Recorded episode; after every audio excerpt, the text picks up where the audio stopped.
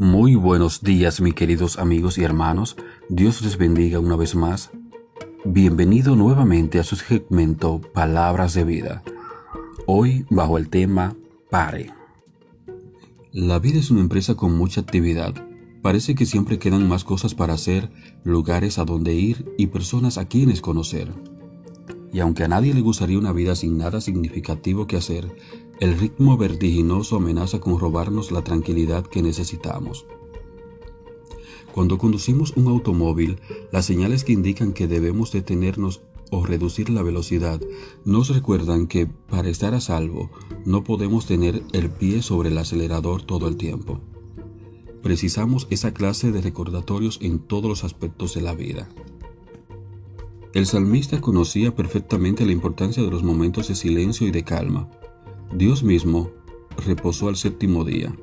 Además, aunque Jesús tenía más mensajes para predicar y personas para sanar, solía apartarse de las multitudes y descansar un poco. Mateo 14:13 y Marcos 6:31. El Señor sabía que es insensato seguir acelerando toda la vida cuando el indicador del combustible corporal dice constantemente agotado.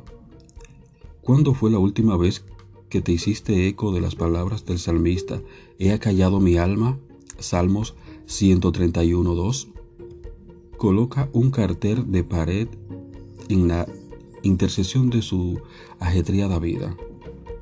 Busca un lugar para estar a solas. Desconecta las distracciones que te impiden escuchar la voz de Dios a través de su palabra.